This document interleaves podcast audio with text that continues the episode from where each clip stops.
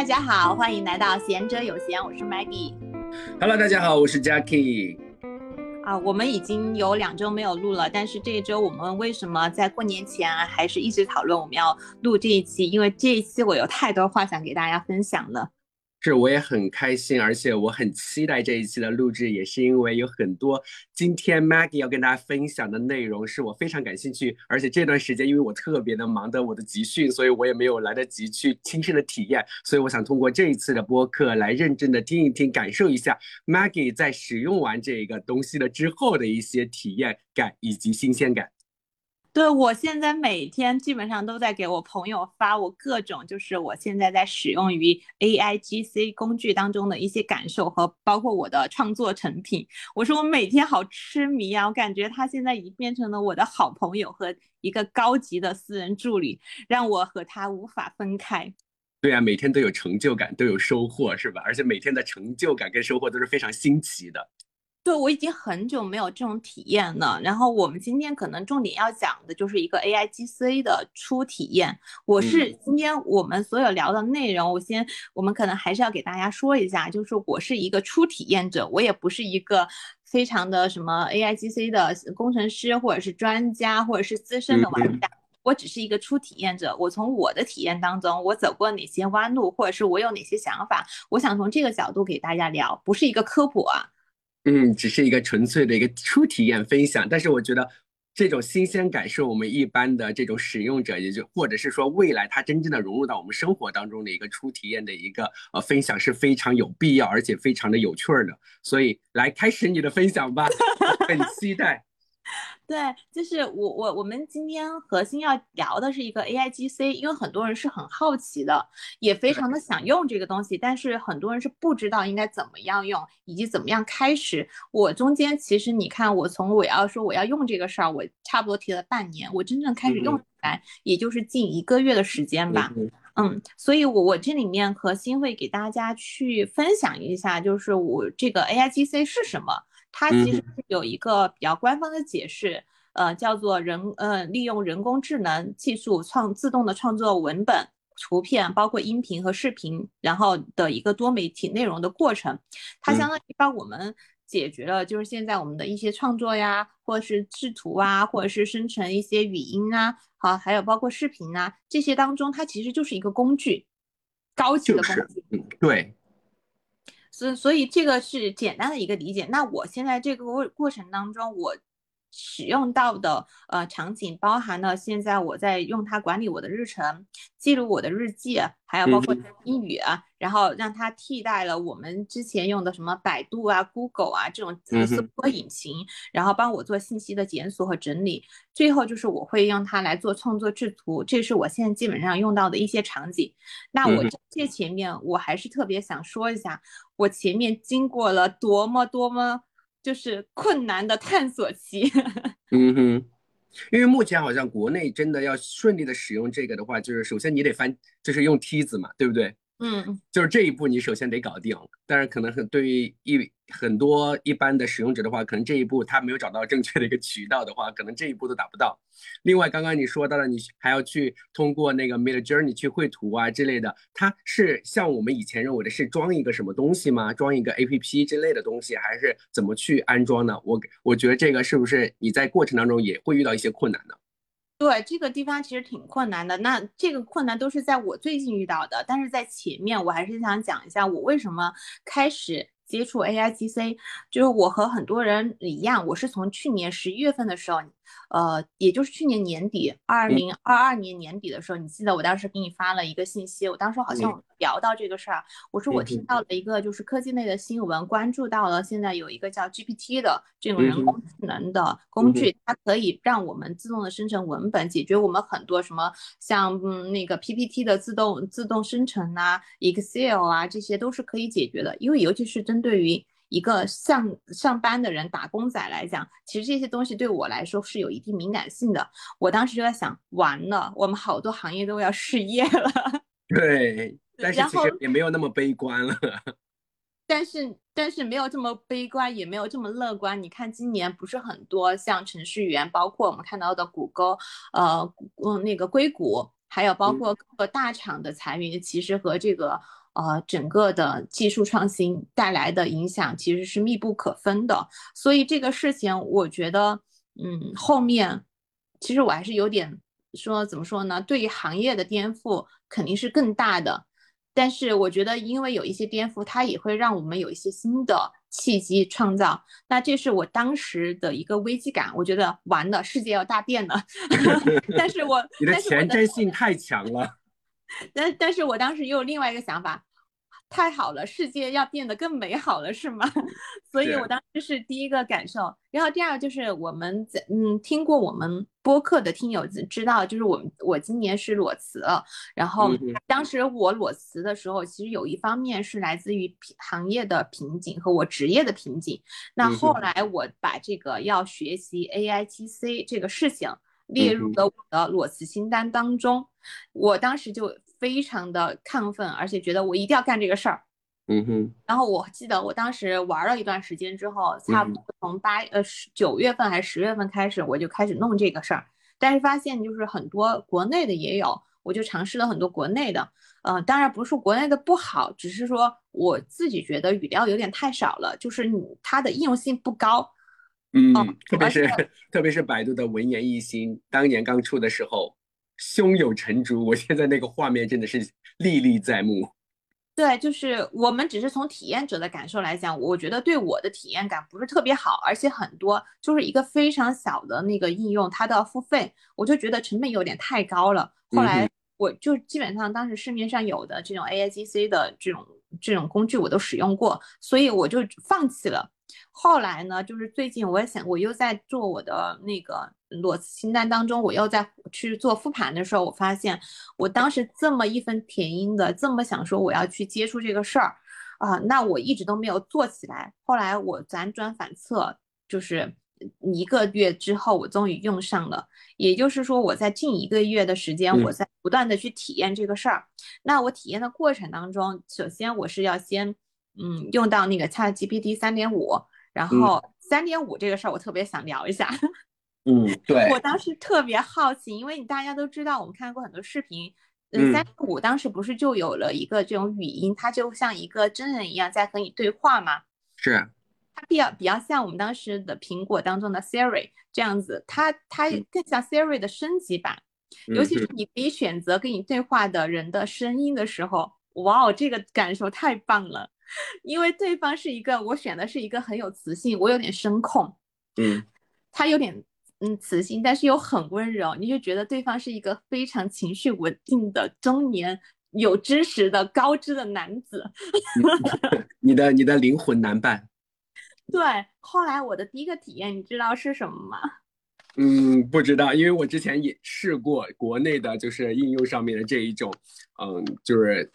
对话的。但是等一下，我可以分享一下 我的一个结果，所以我不知道你用来干嘛了。我一定要给你说的，我第一个对话是说，嗯，那个 GPT 你好，我最近失恋了，我希望你，哦，我希望你是我的男闺蜜，或者是你是一个情感专家，你能安慰我一下？我觉得最好用土味情话给我，能能够让我开心。当时哇，讲了很多，我 整个人心花怒放。当然我没有失恋了，所以 这段感很很很发自内心的一个尝试。对，然后讲到这儿，我觉得我们可以现场来一段。嗯，好，你可以试一下。嗯，好的，我让 GPT 开始工作了。嗯，好，来试一下，看它能够怎么按照你的这个指引回答。好，你不要讲话了。嗯，Hello GPT，你好，就是我现在失恋了，我希望你能安慰我一下，最好用土味情话，嗯，能跟我说一些让我开心的事情。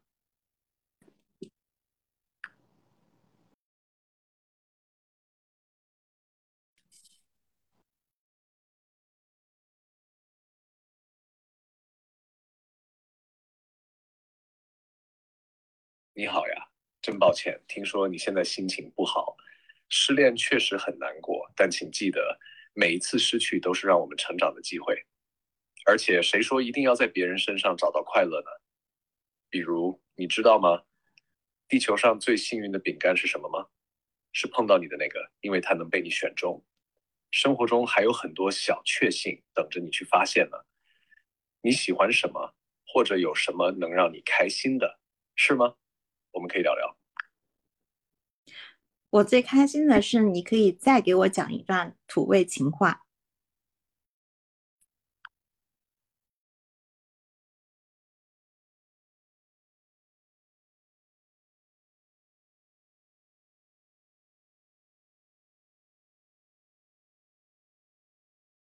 当然可以，你知道吗？如果我是一只猫，我希望有九条命，这样就能多爱你几世。虽然我们不能穿越时空，但每一天都是重新开始的机会，去发现、去爱、去珍惜。希望这能让你笑一笑。记得，无论走到哪里，你都配得上世界上最好的。你还有什么喜欢听的吗？好了，听到了吗？好土啊！一看就是那种渣男。我刚才真的差一点没有忍住，他那个什么九条命。对呀，哎，你说现实生活当中真的有人这样跟你说的话，你一定是翻他的白眼的。但是他迎合了你的需求啊。我觉得这个还还是性别不一样的一个如果我听到这个的，我。我就是一整个大白眼翻给他。可能女生如果又是正好是在那个场景下，比如说失恋的一个情绪状态下，然后听到这个，可能还是多多少少有点触动的吧。因为你给他的指令就是让他讲土味情话，所以他给出来的当然是很土又很很腻的情话呀。对，太太太土了，太腻了。幸好他没有说说那一些就是 另外的一些我认为更土的话，但是这个已经还是让我觉得很土了。但是这个有没有觉得还是很有趣？就是这种他给到你足够的情绪价值。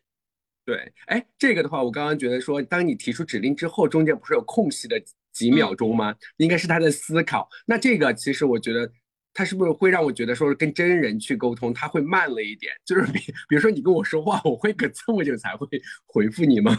啊，对他，其他在做信息的处理，他可能我觉得随着这个技术的发达，然后包括系统应用性的提高，它中间的间隔时间可能会呃少很多，所以它还是来自于你他现在的语料够不够，呃，以及就是它的，因为你而且我们用的是中文，它中文比较本来就要少一些，如果你是用英文的话，我觉得我自己的使用感知来讲会强很快很多。嗯哼，所以它目前来说跟真人的一个对话其实还是有一定的差的哈。对，但是他的声音很好听啊。所以当确实比比比 Siri 的要好听一些，因为 Siri 其实它也有不同版本的一个声音嘛，就是有女的有男的呀什么的。但是我觉得它的相对来说更生活化一些，包括它的用词啊，以及它的语音语调会更生活化一些。是，你可以选择女生，你可以选择就是不同人的啊声音版本，所以这个是你可以选择的。它还有它里面有好几个版本，你可以选择自己比较喜欢的。如果有些是男生，他可能会选择女生的对话。所以我我觉得这个声音是我比较喜欢的。那在那天我使用完之后，我觉得真的很开心。哎，这个这个在寂寞的深夜有人陪你聊天，还是一件不错的事情，而且非常的安全，不怕遇到杀猪盘。对啊，然后这个事情，然后就前嗯，让我想起了前两天我另外一个就是呃朋友，他他说他在用三点五，因为他是个人比较容易焦虑的人，所以就有人推荐他用三点五，就是这个版本基本上可以满足他的需求，他可以无限次的对话。他说我每天都在和。和 ChatGPT 三点五对话，我觉得它就是可以呃缓解我很多焦虑的情绪。你知道，就是现在我们就是社交当中，不管是朋友、亲人也好，我大家最缺失的是一个什么？就是缺失的是一个聆听。嗯哼，这你看 GPT 它 GPT 它可以让它可以听你的故事，还有更加感同身受的这种语言。然后，并且还可以无限次的跟你对话，他的情绪如此的稳定，嗯，提供比较高质量的情绪价值，而且他不会因为你的一个情绪宣泄影响到他的一个消极情绪，而且持续输出的是一个积极的情绪，是吧？对啊，对，嗯那，你看他会讲的，我说我最开心的是你可以给我讲再讲一段土味情话，他说当然可以，你看。然后还有前面我说的第一段当中，他说你好呀，真的很抱歉，听说你现在心情心情不太好，失恋确实是一件很难过的事情。他讲的所有的这种语言沟通方式，其实在我们心理学当中都是有一定对应的技巧的，所以他在作为听倾听者来讲，其实是可以做到一部分的那个倾听体验的。我觉得他在这上面是有一定作用。是。哎，所以我觉得我好好奇，就是就是特别是女性哈，就是就比如说你在遇到情绪困惑的时候，不管是失恋也好，还是刚刚你说的那个朋友，他用三点零来做一个情绪的一个消化，嗯嗯，他会觉得说，比如说他问了好几个问题之后，在帮他解决到这些情绪的困惑之后，有一定或者是说还是说是非常大的一个积极的作用吗？还是说，只是说打发他当下，可能就是别人不想去听他这样子唠叨嘛，对吧？嗯嗯。哎，我正好特我特别想讲的一个事情，就是我前两天我和他在对话的时候，我有提到说。呃，我和我我妈妈两个在一些沟通当中遇到的一些问题，然后他给到我的信息当中，就这就是我想讲的第二个话题。我从三点五升级到四点零之后，因为它的它可能会有一些插件，但是我会习惯的用这个东西了。我会讲到说我的感受是什么，我他会问到你，那具体你的感受是因为发生了什么事情吗？嗯哼。然后那你是那你是怎么看待这个问题的呢？然后我感受到了你的呃心情是怎么怎么样的，那你有尝试做什么事儿吗？他其实如果你你想，如果是对方不是一个很好的倾听者，他不会持续的输出问你这些问题，所以他的问题当中，他其实是有一定逻辑的。他第一个他会帮你总结，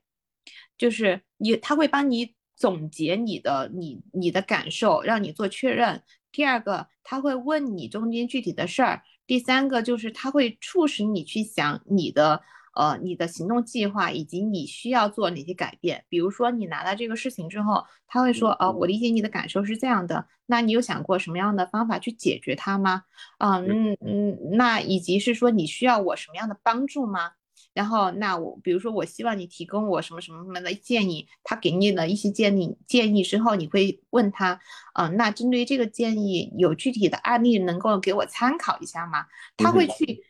这个就是我想提到的第二个话，第二个就是感受。我们所有的原来的一些工具，它可能更多的是一一问一答的方式，他会把那个话题给 close 掉。但是用了 GPT 之后，它不会 close 这个话题，它会让无限的对于这个问题进行延展，所以它带来的就是第一个，你的思考的深度在往前面走，然后第二个就是你的一些呃，它会给你一些参考信息。嗯哼，哎，这个我就很好奇了哈，因为之前我也玩过一段时间的三点零。嗯，比如说找找资料什么的，因为之前我要写文章找资料，但是我觉得这个就是刚刚说到了，就是当他作为一个倾听者，其实他不仅仅只是一个倾听，他还在引导你去如何去思考，去解决你这个问题，对吧？那么在这个过程中，其实我很好奇的一点是什么呢？就是他解决问题，包括他比较精准的去引导你，是取决于你的一个指令是正确的，或者是你的一个呃口令是精确的，还是说其实你不用太精确？他也能够正确的去引导你，因为为什么我会提这个问题呢？因为你最近都在玩这个，甚至你甚至因为你已经玩到了四点零，对不对？那个是要付费的，因为我之前只玩过三点零，我就发现一个问题，就是当我就是正常的一个询问一个问题的时候，他往往给我的一个答案不是我想要的。嗯嗯嗯，对，这个当然我会回过头来看，可能是由于我自己提问，我的口令不是那么的精准。嗯嗯，呃，这个这个就是我想提到两方面的内容。第一个就是你要看你你想得到的答案是什么。就是有些时候我们想得到的是一个精准的答案，或者是相对精准的答案，你给的指令就要需要更加的精准一些。比如说，呃，比如说你想你想找什么样的资料。那你就要说你的角色是什么？这里面也是我学习当中的一些方法。你的角色是什么？你希望他扮演什么样的角色？你希望他给到的信息当中，比如说，嗯，篇幅在呃一千字以内，呃，或者是写五个点，然后这个点是是涉及到什么样的内容的，就是你给的指令越精确的时候，他给到你第一次的反馈就会越精确。当然，你可能会有第二种场景，就是你大概有一个。模糊的概念或一个模糊的方向，如果你不太，因为有些人是不知道自己想要什么，他也是在不断不断的交谈当中，他才知道。就像我们做很多呃互联网那时候做很多项目也好，或者是很多系统也好，它是在不断迭代的。那你通过给他的一种对话之之后，你会让你的概念越来越清晰，他会帮助你去建立这个清晰的概念。所以这个取决于你的状态是。如果你的你的想法是相对准确或精确的，那你就要把你的思考的这些指令更加具象化。如果你的想法不够精确或是模糊的想法，它反而会引导你更加具象精确。举举个例子，就像我们在做 Mid Journey 的时候，这是待会也想聊到，但这里面我们就顺带说到它。Mid Journey 它是一个绘画的软件，所以它这里面我们我看到很多。呃，油管还有包括博主，他们给到的一些方法当中，它确实是有底层逻辑的。它的简底层逻辑，它就是一个系统，你就给它指令，它的指令又是由什么什么构成的？比如说你要出一幅画，你的画其实当中它的跟它的构成是有主题的，可能有色调的，可能会有它的那个面部表情是什么，或者是这个人物穿什么样的衣服，穿什么样的颜色的衣服，然后你希望这个就是这两个人是手拉手。还是坐在一起。当你给他的指令越来越精确的时候，他会会朝着你的想法越来越越越就越来越匹配。所以这里面取决于你是处于哪个状态。嗯，其实我很我很想要的一种就是刚刚你说的，当我最开始是一个模糊概念的时候，我通过要在上面做 research，然后他会通过他的一个大数据来引导我。更进阶的提出一个更精准的问题，但是因为我之前在三点三点五的版本里面，我去尝试的时候，我感受不到这种就是它跟我的相互引导，就是我比如说一个模糊的概念，然后我他回答了第一次，但是可能不是我要的精确的结果，然后就像你刚刚说的，他会来慢慢引导你去提出一个正确的一个精更精确的一个问题。但是我在三点五里面我自己尝试过了之后，因为我当时做那个 research，我发现没有这样的一个。就是它的引导的一个作用存在，所以我不知道四点零，你升级到四点零之后会不会这面它做的更多一些？因为毕竟我们说了，它虽然说是一个工具，但是它不像我们以前那种，就是像类似 Siri 这一种，就是我提出指令，然后它问，然后就 close 掉了这一个这个指令了。然后它其实有一个进阶的，或者叫做一个延续性的一个动作。我我觉得现在它迭代之后，我现在使用感觉来讲，它是更加进阶的，它会引导。我举个简单的例子，比如说我最近在用那个呃 Chat GPT 里面用它的插件 Mid Journey 的 V 六点零的嗯这个插件来做图，就是你刚开始，比如说我想要的是一个企鹅和一个呃和一个人在画廊里面嗯那个看画，然后它就会给到你。然后你会发现你这个企鹅有点太大了，你就说那我让这个企鹅调整一下，它它就问你你想调整成什么样子呢？是调整位置，还是调整大小，还是调整它的那个表情？它就会给你这种引导。所以当当现在的时候，它它出完了一版之后，它还会告诉你，我现在这个调整的是按照你的指令里面的哪些哪些哪些调整的，你看一下对不对？如果没有问题的话，它就生成了。以及你还希望。增加更多的指令是什么？它相当于你和它的交互当中，你它在不断的吃你给到它的信息，你在打磨它。所以当你慢慢的开始给了它不断的信息之后，它我我自己猜想啊，它可能会它可能会慢慢的了解你的思维模式。嗯，就是你在训练它，然后它每次提供给你的反馈都不仅仅只是唯一的一个答案，而它会给你比如说两到三个甚至四个这样的一个选项，然后。通过这样的一个呃途径去引导你提供更精确的一个指令，对吧？对，它就是刚刚你说的是其中一种模式。比如说你希望给他，你希望针针对这个，我希望有五个选择，那生成五个。那如果你没有给他说到五个选择，他就会生成一个。他生成，他会告诉你他为什么生成这一个。嗯哼，这个是就是在这。最近我使用下来，我觉得现在进阶的比较好的一种方式，还有一种方式就是我举个很现实的例子，就是我每天在做的，就是每次给朋友讲到的时候，大家都会笑我。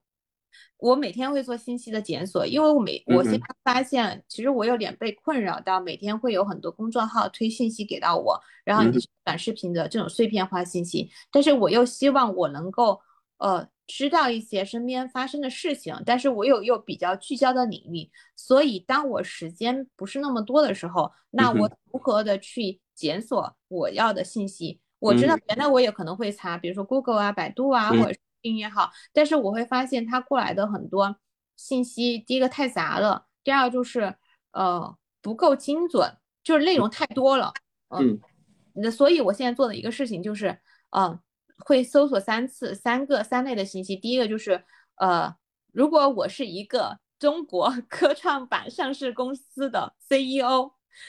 希望你帮我整理今天十条重要的信息新闻，他就会告诉我，他就会总总结十条。那这里面他会清楚的告诉你，那这里面涉及到呃业绩快报，嗯、公司动态相关的公司动态和市场分析、资金流向、市场震动、呃行业展望、重要的公告、行业发展，然后以业绩预告、市场情绪，他就会从这些信息来。当然，他如果是检索过来的，你还可以问他，你这些信息的检索来源是哪儿？你可以清楚的从里面直接跳转到他的就是那个嗯信息的检索原件当中、原文当中去。所以他在这里面，它可以帮你快速的过滤掉很多。我们的很多公众号，它就是发给你想看的信息嘛，他想嗯让你看到的信息，但是我希我不太希望被这种信息给反轻视。嗯，所以你他这个给到你的信息是围绕你这个角色来给你筛选的一些信息，而不像就是说我们直接百度、Google 或者是说公众号推的就是他们认为比较重要的信息，是但是并不适合你。但是这个 GPT 给到你的信息就是围绕你至少是你这个什么 CEO 这个角色呃需要看的这个信息是吧？对，哎，就是但是有一点我比较好奇啊，就比如说，哦，你这边给了一个例子，就是说给到了十个部分的信息，那嗯。这个信息的真实性是需要去考证的，还是说就是真的？呃，就是所有的信息的真实性，它是主要来源于是就是比如说全球比较主流的媒体当中嗯。过来的，所以嗯那它还是比较像是这些主流媒体的信息真不真实？如果你就只能相信它是真实的，嗯哼，你知道为什么我会提这个问题吗？嗯因为之前我在做 research 的时候，我就会找一些文献，对吧？他会给你嗯罗列他的观点，然后我说，我就会问他，我说，那你的观点你得把就是是从哪个文献里面哪篇文献里面跟我呃提出来这个观点，然后他会真的正儿八经的，就是一本正经的给我挪出来某某某在某一年写的某篇文章里面，但是我嗯拿这个文章去查，是查无此人的。嗯嗯。所以我就当时我就觉得说啊，那不是浪费我的时间吗？我我让你帮我找，然后找了半天是好像类似感觉让我觉得是一个假信息。嗯，对，我觉得你讲的这个情况，我不太肯定它是不是真的存在。可能当时你用的时候，呃，应该是前几个月了，但它每嗯它现在迭代的速度太快了，所以它当把这些信息来的时候，你可以反向去查这个信息来源。嗯，我相信现在的信息的精准度比原来还是会高很多。呃，是为什么我要提这个问题呢？比如说我们平时从电视上面啊，从报纸杂志啊，或者是所谓的公众号嘛，相对来说他们是有一些公信力在的，对吧？嗯或者嗯他们反映的就是当时真正的发生的事情，但是这个是通过一个呃人际对话，它的一个系统的一个指令，然后找到的东西，它为了要满足你这个所谓的这个人设，然后它可能是虚构的，你我不是说它嗯假的，它很多是虚构的一个内容在，但是我对于我来说，我要去证实这个东西是不是真的，其实我就比较担心这一点，这样子其实会更花我的时间，就像我嗯。刚举的例子一样，他给我的文献，然后如果我不去核证的话，如果我把这个文献写到我自己的文章里面的话，那就会造成我后面有问题啊。对，就是你提到这个信息的精准度，可能还是取决于你使用的场景。如果你嗯使用的场景是比如说像那种比较科创的，呃，或者是那个比较偏研究型的，那你最好核证一下。那你看，像刚才我提到这几个信息，它很多都是来自于路透社呀，或者嗯 BBC 呀，或者是那个中国报道啊这些东西，你可以直接从这里面跳转到它的呃那个信息检索文档当中。嗯，那还行，那还行。那我觉得也是因为第一个它升级了，第二个本来你用的是四点零嘛，当时我们为什么一直用三点五，是因为四点零当时要付费，然后我就说算了吧，我先试一下。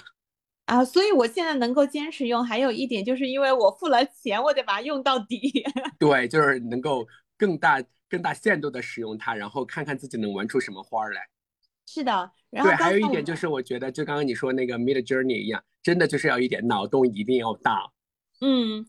就是 Mid Journey 这里面，我还会有一个感受，就是，嗯。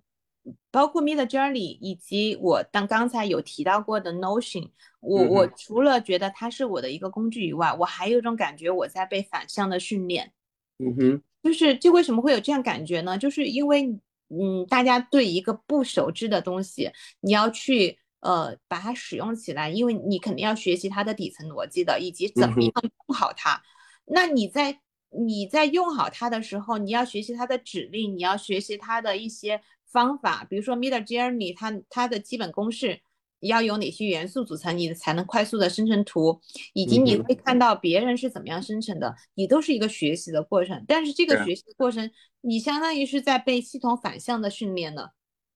是的，嗯，我我之前我们刚刚提到这个东西，现在可能也没有说。把它真正的就是融入到我们日常的工作当中，当然也应该也是会会很快的，因为这种科技的东西，就像我们现在平时每天大部分的白领都在用电脑，都在用 Office、Windows 这种系统软件或者是说办公软件一样，我相信以后这个 GPT 也会融入到我们的工作的场景当中。是的，就是你看我我们原来不是都会写周报、日报嘛？对。然后我因为我现在如果我作为一个自由职业者的话，我不去建立我自己的知识体系和我的生活秩序的话，其实我是很容易失控的。你根本就想不起来你前两天在干嘛，以及你的时间分布是怎么样的。嗯，所以我现在就在用那个 Notion，刚才有提到 Notion 这个，它比较像的是我们现在很多人在用的飞书，呃，或者是腾讯的这种记录软件。我会用到 Notion 是因为。它其实是和和的那个 ChatGPT 里面有对应到的那个插件。我现在因为 Notion 它是我第一次使用，它里面的功能还不太一样的是，它有升级，它可以帮你去做文本的编辑。比如说，你希望你的整个的语语音语整个的文案是更加呃更加柔和的，或者是更加更长的。它可以帮你生成一个版本，那你希望你的文案写了一大堆，你希望它帮你简化，它可以帮你简化，它也有这个功能。所以我这里面在用 Notion 的时候，它我里面会涉及到几个模块。第一个就是我会建立我的日程，就是我每天的 To Do List，嗯哼，然后我会分类，包含我自己的呃生呃生活类的、娱乐类的、社交类的、学习类的、工作类的，那我都会有大概的类别。第二个就是我会写日记。做我的记录。第三个就是我学学到一些其他的新的知识的时候，我也会把它当成我的读书笔记。嗯，我就是还有包括影评，还有包括我最近看的那个 VR 展，然后我都会把这些感受给记录下来。就是你会，我需要保持一个持续记录的过程，要把我自己的整个知识体系是会乱掉的，或很多好的想法就这样子丢失了，我会觉得有点可惜。所以我当时我希望一个工具帮我。做这样的整理，它能够成为我一个私人的助理，帮我管理好我这套体系。因此，当时我看到很多人在推荐 Notion，我就去用。我当时真的花了很长的时间，你有有一度想要放弃。我用了两天的时间去学了解这个 Journey，然后第二个我用了别人的模板，就是别人自己创建好的模板，我也用了里面自带的模板，发现这里面的，呃，它都不太适用于我。我也不知道是方法不对还是。呃，我自己的每个人的操作习惯和你自己想用的这种工作流，就是你所有的操作流程不一样，我就放弃了他们，就是这里面的，最后创建了一套自己的模板。我现在用了两周多了，然后整体感觉还可以，但是呃，我我我还觉得里面的应用性还有待提高，就是它不能不能马上不能马上找到我想要的和我以及自动生成的，因此。我有了一个新的想法，就是我要在 ChatGPT 里面创建自己的插件，嗯，就是生成一个自己按照这套逻辑生成一个自己的日程管理工具。这个可能是我接下来会需要去做的。当然，如果有如果我能够上线的话，嗯哼，这个因为这里面它的插件是可以被呃发布的，每个人都可以去用。我希望如果能上线的话，我也希望有人能用我的那个把它做成一个我自己想生成的产品。哎，这就类似相当于你在自己在跟自己塑造，或者叫做在培养一个私人的一个高级的秘书。是的，这里面特别像我们大厂里面会提到的，我既然我既是设计工作流的，我又是产品经理，我又是技术，我在这里整套当中，我自己按照自己的想法完全一次性实现，它是可以生成的。嗯哼。那其实我觉得，如果真的是当你的指令越来越精准的时候，或者是说你在跟你自己的那个 GPT 的这个插件更加的协调之后，你的工作真的就是，我觉得真的就是我们所说的事半功倍了，而且不仅是呃那个事半了，真的就是很多很多倍了。对它的功能可能是线行的增长，就整个。呃，整个怎么说呢？就是我们原来知道你想设计一个什么东西，你可能会让产品设计，让系统实现，让让技术实现。所以为什么现在有很多那个嗯技术也好，就是产品心理师业也好，他因为就这个就就变真正的变成了人人都可以成为产品经理的这个 这个理念呢？是，哎，那我刚刚说到了，就是说很多人用它来做一个相应的一个沟通哈，我就想到一点，就是。呃，在这个的话，毕竟它是一个系统或者叫做机器哈，在人机对话的过程当中，你能得到一些相应的一些抚慰情绪的抚慰，但是我总觉得它跟人跟人之间的对话是不是还是缺少了一些所谓的人情味或者叫做人人与人之间的情感的链接呢？就是它是无法替代的。我觉得它可这就是人的情绪这部分，它是没有办法完全替代的，就是所以说。我我像什么心理咨咨嗯心理咨询师这一类的偏心理疗愈型的这个，我觉得他没有办法完全替代，因为一个人的情绪的输出，他不能只是靠你的呃语言，其实我们所有表达的信息，它还来自于你的肢体、你的你的情绪、你的表情、你的语气，其实都是不一样的。所以我觉得在现阶段来讲，或短期来讲，我自己感觉他可能还不太被。能替代，对，就比如说，因为之前大家都在说到 GPT 的时候，特别是前段时间比较热门，刚刚这个词出来的时候，就在说，比如说我们老师就会被替代掉。但是我个人身在这个行业，我并不会认为它会快速的替代掉，特别是尤其是我这个阶段的孩子的，就是他如果真正的是用到这个的话，他也只能是替代到一部分的一些教学的任务。还就是我的学生应该是还是更需要的是真人的老师来跟他进行一个教学，才会达到我们想要的结果。而且老师嘛，不仅只是上课，他还有育人这一块嘛。嗯嗯。所以，因为为什么我会提这个问题呢？是因为我们在学了 GPT 或者我们在掌握了运用 GPT 之后，我们如何去在我们的工作上面，哎，怎么去更好的去放大去用到它，以及我们通过这个去如何选择。另外的一个新的行业也好，新的领域也好，其实我觉得你用了这段时间，你可以跟我们听众给到他们一些这方面的建议嘛，就职场的选择上面如何更好的去利用 GPT。我我我觉得就是，呃，我可以举个场景，它不光是职场，但是他他现在在帮助我解决，作为我的英语老师在帮我去做学习，就是英语的学习，因为就你知道，我现在就是职场。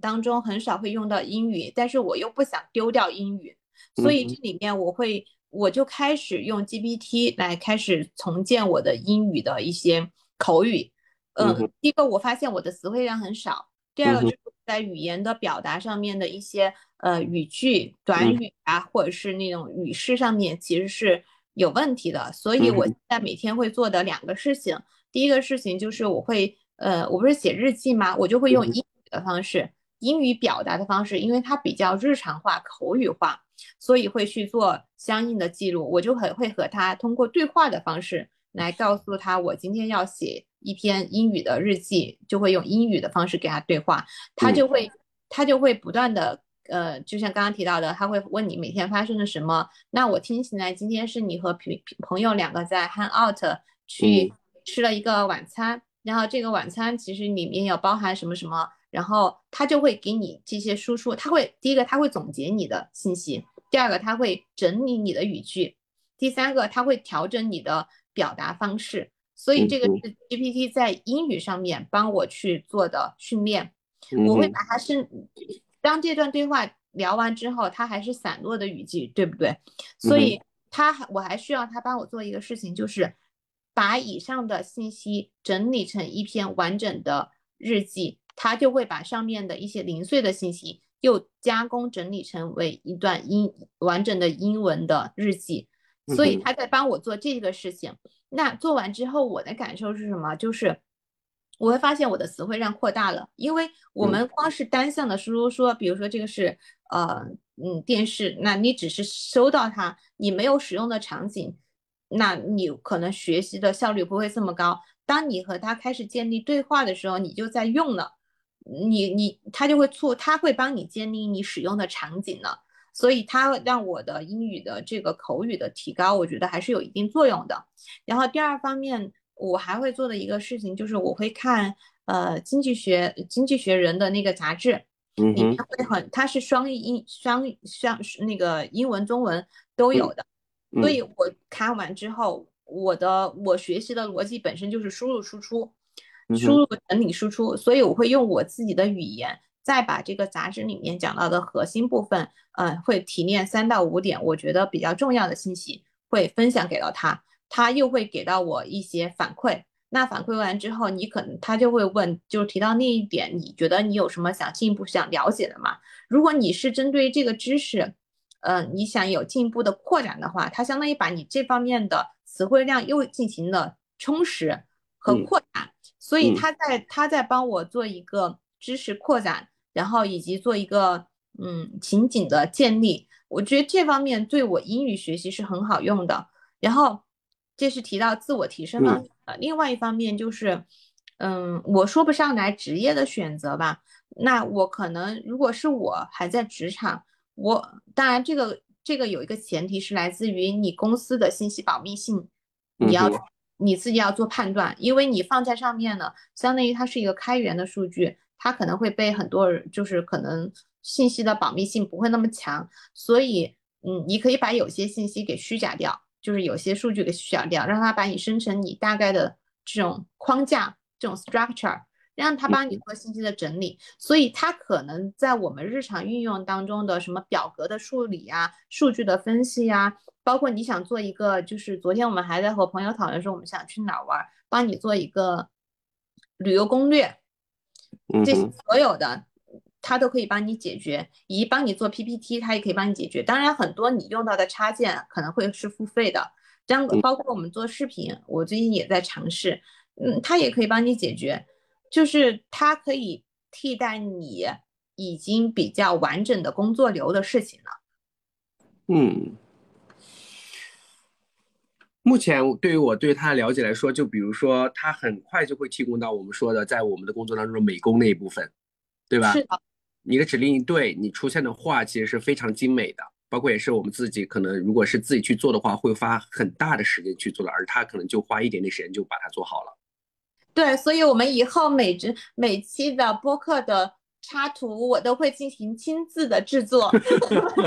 期待期待，我们终于可以换插换那个每一期的封面插图了。因为我你看，像我昨天哦，我还有一个感受就是，如果如果你在用 GPT 的话，我自己觉得你给英文的指令比中文的指令它可能会更精准一些。嗯，就是因为它它最它最大的语料还是来自于英文，所以我昨天。我就我每次会用一个想法，就是我用 Mid Journey，我尽量用英文的，它又可以让我的，就是让我的英语就是词汇就是得到复习，然后另外一方面，它给的指令会更加精确一些。我举个我举个场景，像我昨天我们不是去看了呃消失的法老嘛，它是一个 VR 的沉浸式的体验展。然后整个你就戴着头戴式的，比较像现在苹果发布会的那个头戴，呃，头戴的那个眼镜，就虚拟沉浸在里面的，真的体验感非常好。所以我体验完这个事情之后，我就把这场的体验的感受和让我印象最深刻的事情，通过 GPT 呃做了日记的更新。然后第二个我。我脑海当中，我会把我有印象的元素，包含了有法老，然后有一只那个黑色的猫，有金字塔，然后有月亮，整个这些是我记忆当中的元素，我就会通过 GPT 的方式，嗯，Mid Journey 的方式画成了一幅画，嗯哼，就很有意思。它嗯它它既保存了我的，它既保存了我的文字记录，它又保存了我的视觉记录。嗯哼，哎，我觉得他这一个对于我有的时候手残画不出来我想要的东西，我觉得真的非常有用哎。对啊，就是我刚开始创作的时候，我会经常觉得，哎，你看很多人画的一幅画当中，会把一个比如说穿着西装的男士头变成了一个猫的样子，对吧？有一些很多很违和的东西，你可以放在一起，他可能会创作出不太一样的点。而且 Mid Journey 还给我一个特别大的感受，就是因为他不可能完全的，就像脑机植入一样，这么嗯精准的捕获到你你脑子里面的图像。但是嗯正因为它没有这么精准，它反而会给你创造出一些你可能没有想到的东西。对，所以就像刚才我们中途有提到的一个概念，就是脑洞得大。真的，你得脑洞得大。你在这个时候，现在更多的是，嗯，它带给我的一个感觉就是保持好奇，开始行动。是的，就是你得不要胆小，得大胆的去往前去尝试去冲，大胆的只管去把你自己的想法表露出来，让 GPT 然后来帮你实现你自己的一个想法。哎，其实这一点还给我一点好一个小小的启发，就是突然发现我是一个比较保守的人，以及我是一个不不敢太大胆的去想象或者去尝试未来不定性的一个人。而在 GPT 上面的话，我觉得它可以训练我这一点，让我变得更加的大胆，以及更加的愿意去冒险一点。对，这是我一个什么样的感触呢？就是我在这里面，从我原来不知道的事情，我从别人听到的这回事儿，让我自己去扩展了我不知道的内容，到我知道了，但是我不知道怎么用它，到我嗯后来我知道怎么用它，到我即将，我将要通过我知道的这种方式去创造我想要的东西，这个是一个非常有意思的在探索世界的一个过程。嗯哼。总之来说，就是非常有成就感，而且这个成就感是前所未有的，很新奇的一种体验，对吧？是的，而且我我最后就是我们也聊这么多，可能我们以上讲到的都是我作为一个再次强调小白的一个初体验，是可能很多信息不是那么精准。当然我，我更我还是挺期待，如果有其他的听友也在用这个嗯哼。AIGC 的话，我们可以相互的交流一下，因为就是你你看到的东西，呃，可能还是你自己知道的这个认知范围。我现在就觉得它可能在打开我的认知范围，在打开我嗯不知道不而不知道的不知道的事儿，就是这个是是给我非常大的感触。嗯就聊到最后，我我觉得还是来自于我们中间过程当中，我有失败，但是我自嗯己的失败并不可怕，从未开始才是最可怕的。对，我也觉得，就是刚刚我的启发是一样的，就是因为虽然说我们会花钱在这个 GPT 上面，但是我们每一次的尝试都会带给我们每一次新奇的一个体验跟一个新的一个感受，所以大胆的去尝试吧，不要怕出错，勇敢的往前走就行了。对我我我觉得这次大家正好快过年了，如果有时间，真的可以用一用，就是试一试，先就是起保持一个好奇吧。嗯哼，我觉得这个还是蛮关键的。然后最后，大家各位听友们，欢迎欣赏我的创作。呵稍后我们在简介的地方会贴出 Maggie 最近的大手笔的一个创作。好的，好的，行。那我们这期分嗯享的还是蛮多内容的，大家有一些其他比较感兴趣的东西，可以通过留言的方式，然后给我们进行交流。对，大家如果已经体验过了 Chat GPT 的相应的三点五或者四点零的版本，如果你有什么相应的感想或者更新奇的一些发现，也可以在留言区跟我们评论，然后告诉我们哦。嗯，好吧，我们就先这样，新年快乐，拜，明年再见，给大家拜个早年，拜拜。拜拜